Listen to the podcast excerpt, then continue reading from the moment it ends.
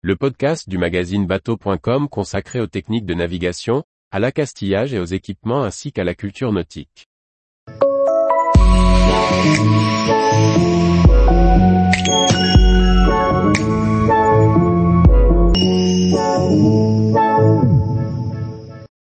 Daniel Rigolet, l'inventeur de la combinaison de survie.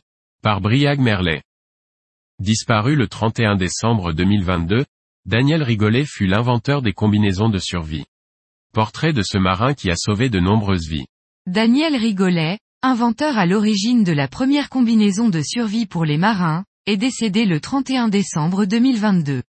Méconnu, il est pourtant intéressant de revenir sur le parcours de cet homme qui a sauvé de nombreuses vies en mer.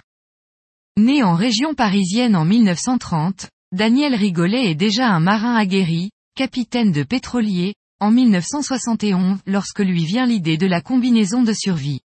Après avoir débuté comme mousse à la pêche à la sardine, il s'est formé jusqu'à atteindre le poste de commandant. Cette année-là survient le tragique naufrage du cargo Maori dans le golfe de Gascogne. Sur un total de 39 marins, seul un marin survit. Il est sauvé des eaux froides du mois de novembre par l'idée qu'il a eue d'enfiler sa combinaison de plongée.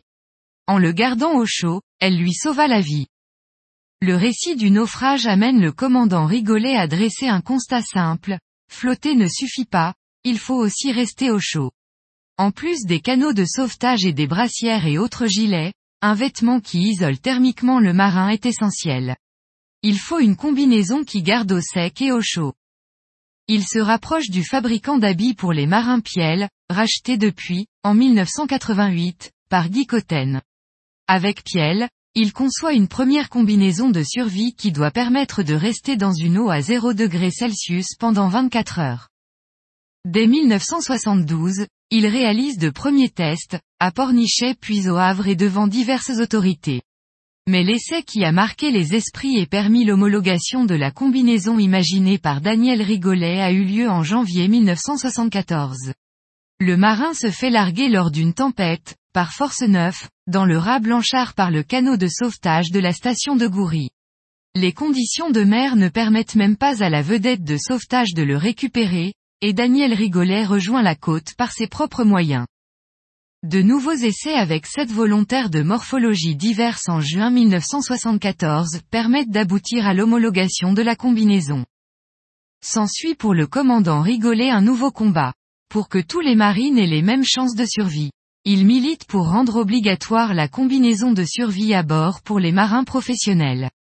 Celui qui est devenu directeur de l'école d'apprentissage maritime de Cherbourg, milite auprès des politiques de l'époque et réalise quelques éclats pour sensibiliser l'opinion. Il sautera notamment du pont Alexandre III en plein Paris, durant le Salon nautique 1979. En 1983, Daniel Rigolet obtient gain de cause et la combinaison de survie est rendue obligatoire pour les marins de pêche et de commerce.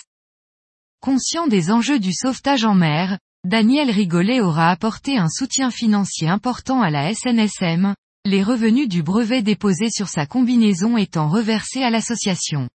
La vedette de la station de Goury porte le nom de sa femme, Mona Rigolet. Un canot tout en nouvelle génération à son nom, vient d'être livré. Tous les jours, retrouvez l'actualité nautique sur le site bateau.com. Et n'oubliez pas de laisser 5 étoiles sur votre logiciel de podcast.